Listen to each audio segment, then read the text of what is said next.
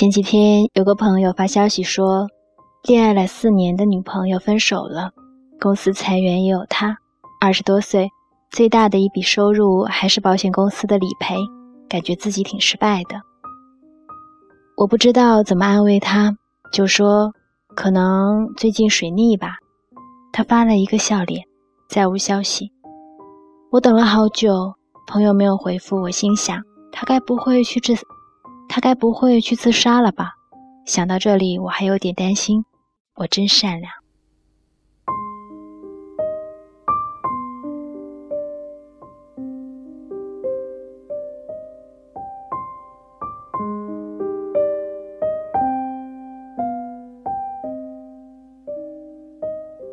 其实我也不懂什么叫水逆，只是看到朋友们在各种社交软件吐槽着，然后我百度了一下。水逆，水星逆行，水逆影响着记忆、沟通、交通、通讯等，会带来运气上的诸事不顺，让人心情上感到情绪低落。我看完心里长舒一口气。背不过英语单词会死人吗？不会。交通拥堵会死人吗？不会。情绪低落会死人吗？如果不是严重的抑郁症患者，也不会。有人说夏英丹，你怂的一逼哦。是啊，我就是这么怂。有次我大晚上发高烧，医生说需要打一针。我从小怕打针，当时就吓尿了，哭着说：“大夫，我能不能不打针啊？我还要露屁股吧？”妈的，疼不疼啊？我操，你下手轻点，我以后常来啊，大夫。所以你问夏英丹，你怕什么？废话，当然是怕死了。我怕连经历这些艰难困苦的机会都没有了。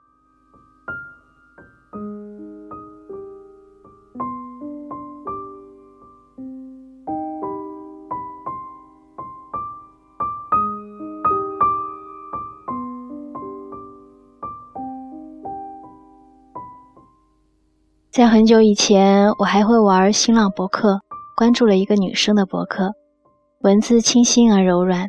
那时候我自己还不会写东西，她在一定程度上给了我很大的文字满足感。女生保持着每周更新的习惯，我几乎每周都会去看。可有一天，她突然就停止更新了，一停就停到了两个月后。女生说她查出了食道癌。女生记录着她的治疗过程，而我眼睁睁地看着她的文字变得越来越绝望。那时候我才知道，原来一个人的感情在文字中可以体现得如此淋漓尽致。每一个文字，连同每一个标点，全部都是泪流满面。我不断地在下面给他加油，可当一个人在动用嘴巴来做一件事情时，往往也说明了，除此之外。他已经做不了任何事情了。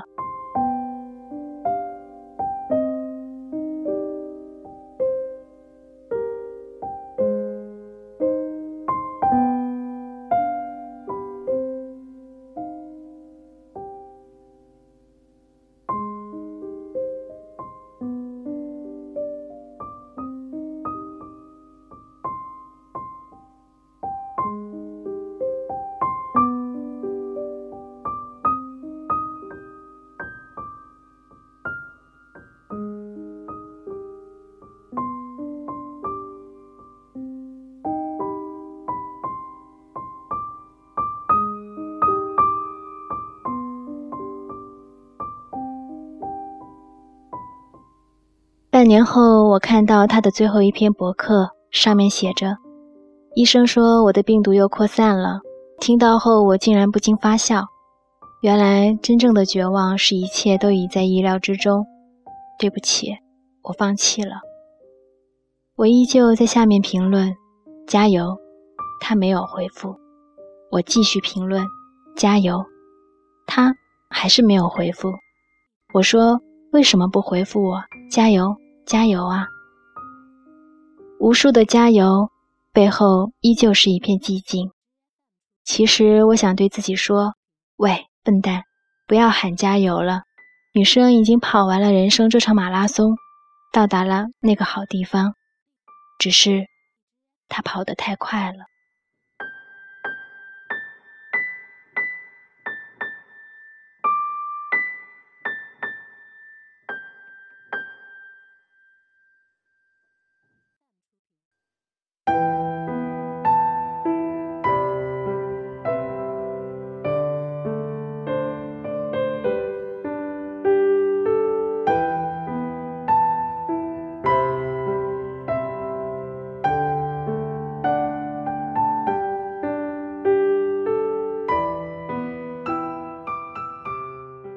以前我玩跑酷认识了一个朋友，人很老实，没有上过什么学。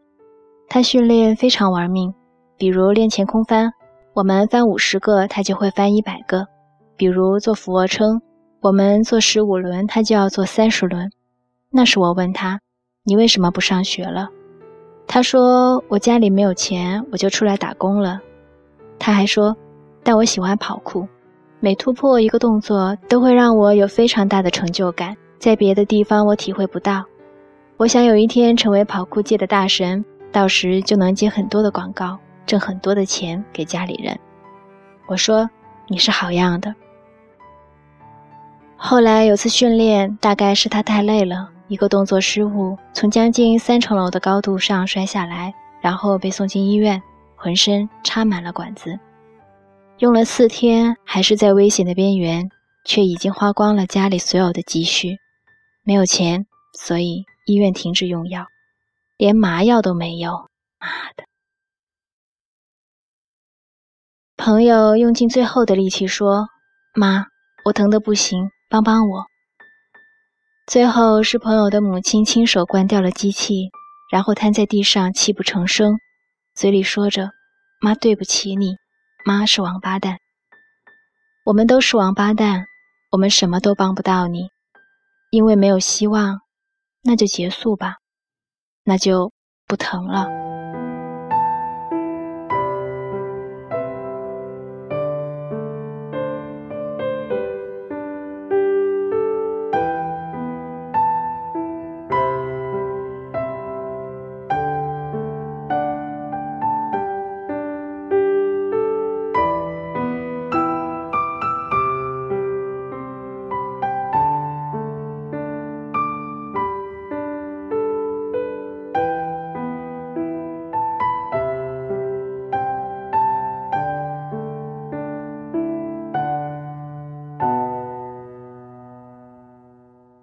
据说每个人都有个胖子室友，我也是，是大学舍友。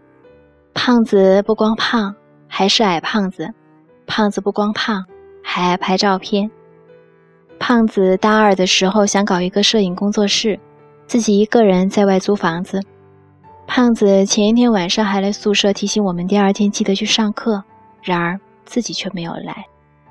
发现时，他一个人躺在屋里，屋门紧锁。我是翻窗进去的。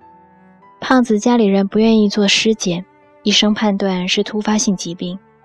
突发是有多突发？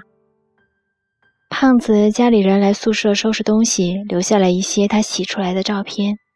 学校领导来宿舍说，想留下当个念想就留下，怕想起来难受就烧掉。我说留下吧。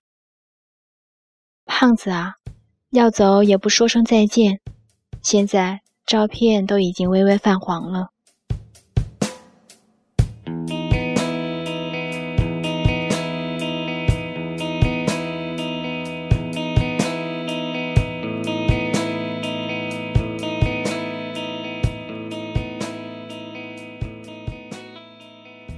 生活如此艰难，感情如此艰难，有人伤心，有人难过，伤心就是伤心。难过就是难过，不要去找鸡汤，也不要压抑。你可以擦擦眼泪，说：“老子就是难过，老子就是想哭。”你和我讲什么大道理？没有经历，就没有感同身受；没有感同身受，就永远不会理解当事者有多痛。失恋、失意、难过、难受，可以大哭一场，可以连醉几宿，但一定。要清醒过来。